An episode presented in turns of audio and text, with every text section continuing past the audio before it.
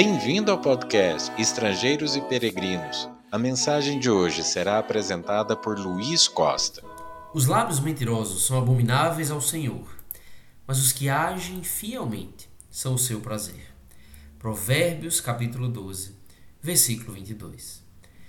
Observando os provérbios que falam sobre o uso da língua, nós estamos vendo vários alertas sobre pecados que podem ser cometidos com nossa língua, por meio da nossa fala.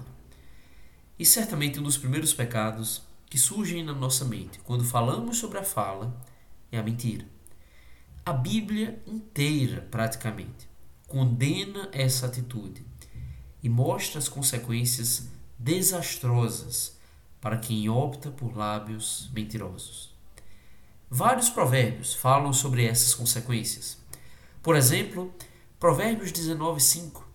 A falsa testemunha não fica impune, e o que profere mentiras não escapa. Nós costumamos falar que mentiras têm pernas curtas. E assim o mentiroso costuma ser capturado. Pense em alguém que tenta negar que cometeu um crime, por exemplo e começa a contar uma história mentirosa e vai repetindo, talvez concedendo várias vezes uma versão daquela história. E à medida que pessoas começam a perceber as contradições entre os diferentes relatos, a mentira acaba sendo exposta. Pense numa testemunha, talvez no contexto de um julgamento, de um tribunal. A testemunha falsa prejudica outras pessoas talvez incrimine alguém inocente, talvez tire a culpa ou tente tirar a culpa de alguém que cometeu um crime e assim gere um outro tipo de injustiça. E o fato é que, se descoberta a mentira, essa testemunha sofrerá consequências.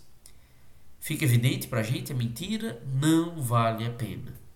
E o mentiroso, ainda nessa vida, acaba sendo punido. Provérbios 21, versículo 6, também diz que trabalhar por adquirir tesouro com língua falsa é vaidade e laço mortal. E vale a pena pensar nessa perspectiva também. Não são poucas as pessoas que tentam encontrar atalhos para a riqueza por meio da mentira. Agora, o que esse provérbio está constatando é que, no geral, a riqueza obtida por esses meios raramente dura e costuma trazer consequências ruins. Pense também como uma pessoa que utiliza a língua para o mal. Muitas vezes é mal vista pelos outros. E esse pode ser o caso de um mentiroso. Alguém que levanta falsos testemunhos contra outras pessoas, por exemplo. Provérbios capítulo 11, o versículo 9, nos diz que o ímpio com a boca destrói o próximo mas os justos são libertados pelo conhecimento. Uma língua utilizada para destruir os outros. E a mentira pode ser um meio para isso. Talvez destruir a alegria, o ânimo, até a reputação de alguém. Agora, fizemos a leitura do versículo 9 em Provérbios 11. Vamos ver 10 e 11 agora, os versículos seguintes, que nos mostram como as pessoas olham para alguém assim.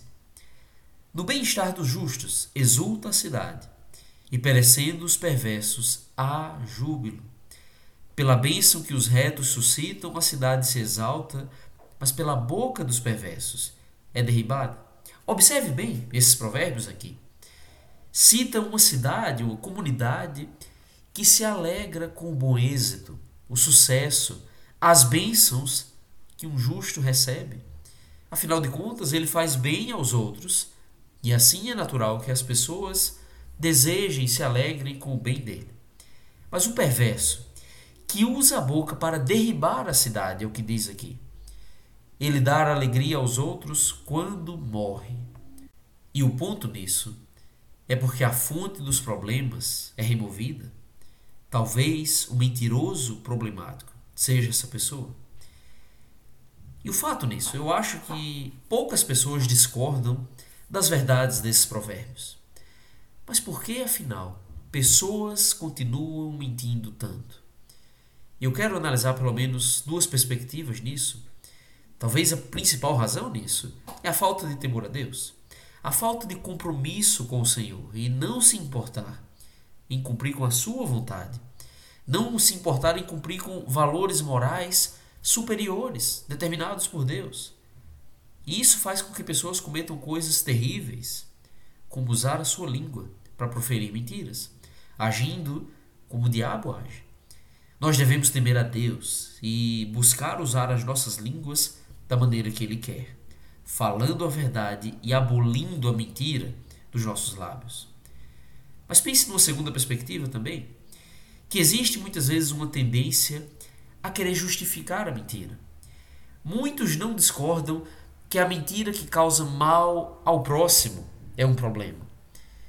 Mas e se a mentira for para evitar um problema? Se a mentira for me beneficiar sem prejudicar outra pessoa? Pessoas às vezes forjam documentos, escondem informações ou deturpam informações. Às vezes dizem o governo é injusto, esse imposto é injusto, o sistema é corrupto. Ou tentam mentir porque a mentira vai beneficiar outra pessoa. E de fato, algumas mentiras podem ajudar os outros. Podem tirar pessoas de problemas, podem fornecer algum recurso que ajude alguém em necessidade. E nisso, será que há problema em mentir? Muitos argumentam que não. Acho que por isso mentir é um pecado tão comum e popular. Mas a razão para não mentirmos não é porque gera problema para os outros ou para nós mesmos, mas porque Deus proibiu. Se você pensar que há alguma justificativa para mentir, lembre-se de Provérbios 14, versículo 12. Há caminho que ao homem parece direito, mas ao cabo dá em caminhos de morte. Vamos confiar na sabedoria no Senhor e não na nossa própria sabedoria. E lembre-se, Deus odeia a mentira e o mentiroso. Provérbios capítulo 6, versículos 16 e 17. Seis coisas o Senhor aborrece, e a sétima a sua alma abomina. Olhos altivos, e segunda coisa nessa lista, a língua mentirosa. Nós devemos odiar aquilo que Deus odeia. Obrigado por nos acompanhar nessa jornada pelas Escrituras. Volte amanhã para ouvir mais uma mensagem do podcast Estrangeiros e Peregrinos.